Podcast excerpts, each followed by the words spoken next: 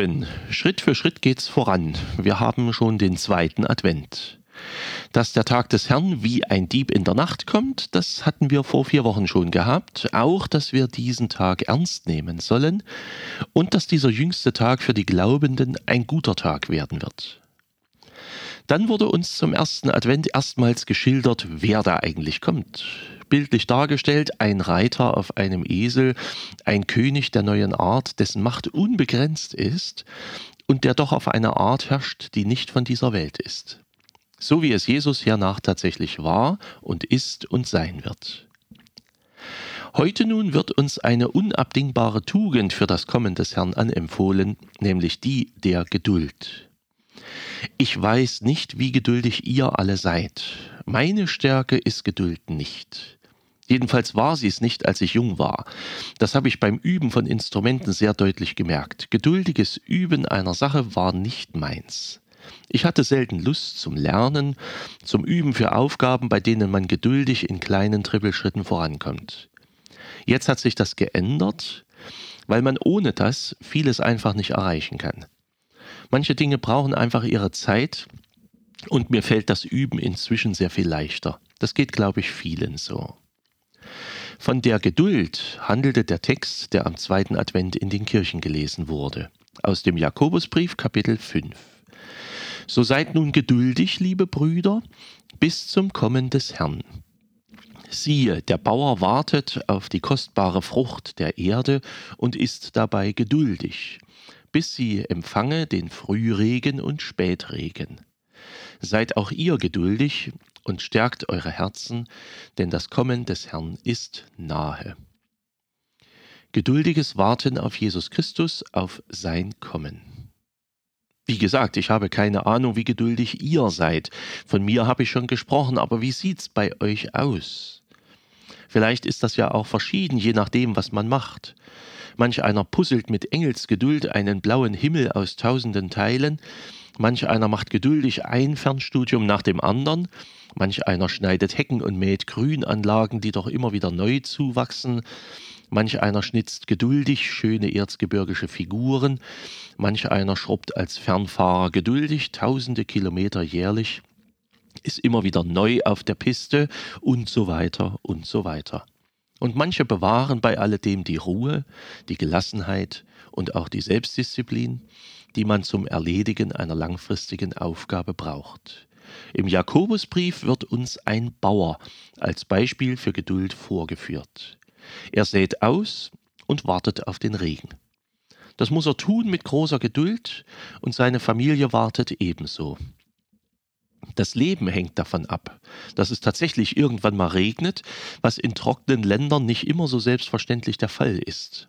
Solange es aber nun nicht regnet, gesellt sich zur Geduld vielleicht auch etwas Sorge, ob es denn überhaupt in diesem Jahr etwas wird. Für den Bauern geht's ums Leben, und er wartet geduldig den Rhythmus des Jahres ab, mit Hoffen und mit Bangen. Mit Geduld müssen auch wir dieses Jahr durch die Zeit gehen. Vielen geht es zu langsam, besonders mit der Bewältigung der Corona-Epidemie. Besonders im Frühling konnte man das sehen, als die erste Welle schnell vorbeiging und viele ganz rasch das normale Leben wiederhaben wollten. Und man eben im Mai viele Dinge schon wieder lockerte die man vielleicht besser noch nicht gelockert hätte. Wir sind nicht geübt darin, auf Dinge zu warten und zu verzichten. Viele von uns wollten eben unbedingt wieder verreisen. Das Fernweh war viel größer als die Sorge vor einer Rückkehr der Krankheit. Jetzt ist sie wieder da und man wird gerade in unserem Landkreis und in unserem Bundesland nur mit viel Geduld das Ganze wieder in den Griff bekommen. Wiederum werden Verfügungen erlassen, die ihren Erfolg oder Misserfolg erst nach 14 Tagen richtig erkennen lassen. Eine endlos scheinende Zeit. Da reißt bei manchem der Geduldsfaden. Unsere ganze Medienlandschaft ist ebenfalls sehr ungeduldig, weil wir es eben meistens auch sind. Die Medienwelt spiegelt eigentlich uns zutreffend wider. Wir sind es, die nicht warten können. Jesus Christus lässt auf sich warten, schon sehr lange. Er übt uns in Geduld. Er lässt sich auch nicht vorschreiben, wann er zu kommen hat. Er wird kommen, wenn er es für richtig hält. Er wird kommen, wenn die Zeit erfüllt ist, wie es in der Bibel heißt. Dann wird es heißen, seine Stunde ist da, aber eben nicht er. Und wann das genau ist, das wissen wir nicht. Und was immer uns bewegt und umtreibt, Jesus wird den Zeitpunkt seiner Rückkehr selbst bestimmen, sehr souverän. Und bis dahin gehen wir davon aus, dass der Herr nahe ist und wir können einander gegenseitig die Herzen stärken, wie es uns Jakobus empfiehlt, können geistlichen Frühregen und Spätregen genießen. Manchmal habe ich Lust, darunter für mich einfach Morgenandachten und Abendandachten zu verstehen, früh und spät eben.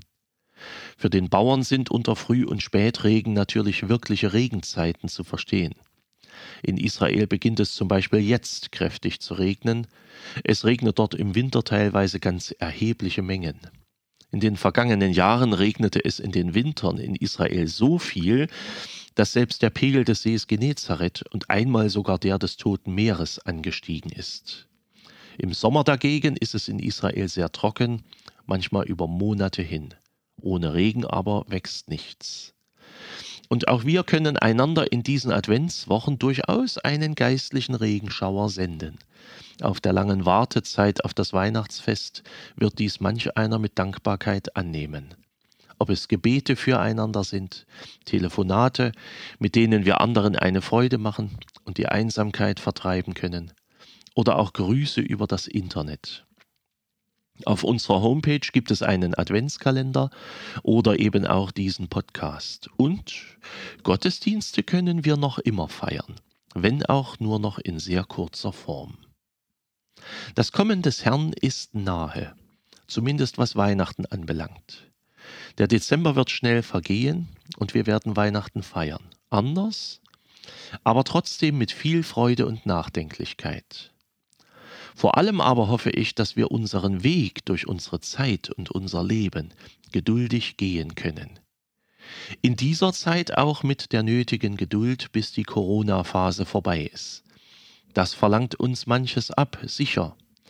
Aber wenn wir Erzählungen der Altvorderen zuhören, dann kann man manchmal merken, dass uns doch im Grunde gar nicht so viel abverlangt wird. Auf Reisen und Weihnachtsurlaube verzichten, auf Glühwein verzichten, auf Märkte verzichten.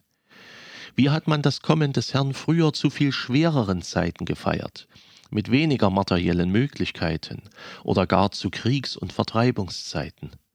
Da haben wir es heute nach wie vor gut, wenngleich nicht alles perfekt ist. Aber das war es ja auch bei Jesus nicht. Er lag in einer Krippe. Damals hatten sie nämlich keinen anderen Raum in der Herberge. Es war eine Notlösung für den Heiland der Welt. Seid herzlich gegrüßt, euer Pfarrer Schurig.